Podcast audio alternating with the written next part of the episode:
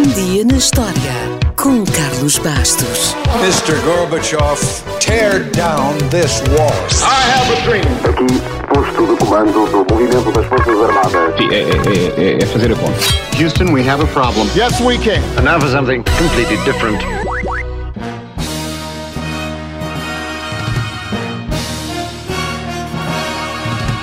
A obra Os Miseráveis, para além de ser uma grande obra literária, é também um dos musicais mais vistos do mundo. A história já subiu aos palcos de mais de 50 países e foi vista por mais de 120 milhões de pessoas em dezenas de línguas diferentes. E só estamos a falar em atuações ao vivo. Se juntarmos o cinema e a televisão, os números explodem. Curiosamente, talvez o último a imaginar que a história dos Miseráveis pudesse ser apresentada como entretenimento musical foi o seu autor, Vitor Hugo.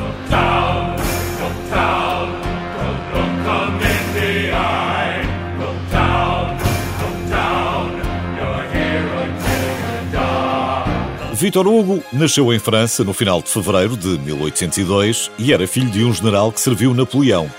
Estava para ser advogado, mas encorajado pela mãe, voltou-se para uma carreira na literatura, em boa hora. Apesar do seu gênio, apesar dos vários prémios e de publicar desde muito novo, só viria a ter sucesso perto dos 30 anos com a sua obra Notre-Dame de Paris. A catedral estava em ruínas e Victor Hugo esperava que o livro chamasse a atenção para a sua situação e ajudasse a salvá-la. Até ficou desapontado com o título inglês, O Corcunda de Notre-Dame, porque para ele a personagem principal era a catedral e não o Corcunda Quasimodo ou Esmeralda, a cigana. Mais de um século depois, a Disney teria uma ideia muito diferente.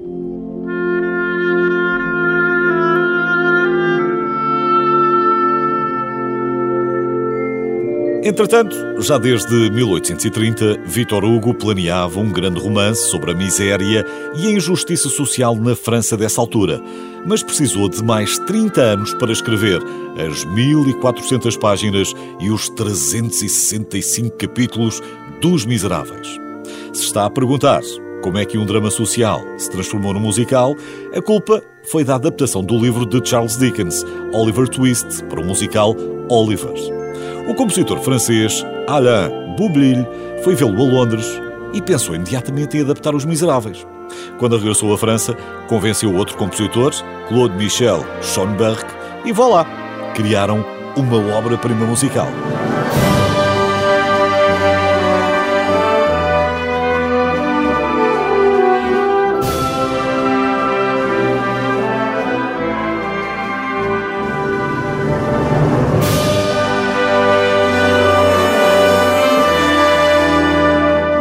Vitor Hugo, sempre ativo politicamente, lutou pela reforma social, mostrou as condições miseráveis dos pobres em França, opôs-se à pena de morte e defendeu a educação gratuita. Ou seja, foi um ativista dos direitos humanos.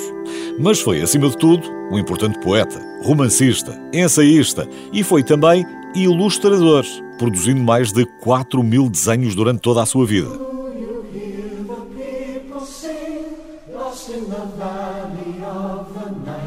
Pediu para ter um funeral discreto, mas foi impossível, porque mais de 2 milhões de pessoas se juntaram ao cortejo fúnebre até ao Panteão, em Paris. Morreu aos 83 anos de pneumonia e a culpa talvez tenha sido dele, porque durante toda a sua carreira, para combater o bloqueio de escritor, pedia aos seus criados que levassem todas as suas roupas e o deixassem nu no quarto. As roupas só seriam devolvidas no final do dia de trabalho. Em casos excepcionais, se fazia muito frio, vá lá, Vitor Hugo permitia que lhe deixassem um cobertor. Não sabemos se escreveu muito ou não nos seus últimos dias de vida, mas aos 83 anos, este hábito pode ter sido fatal.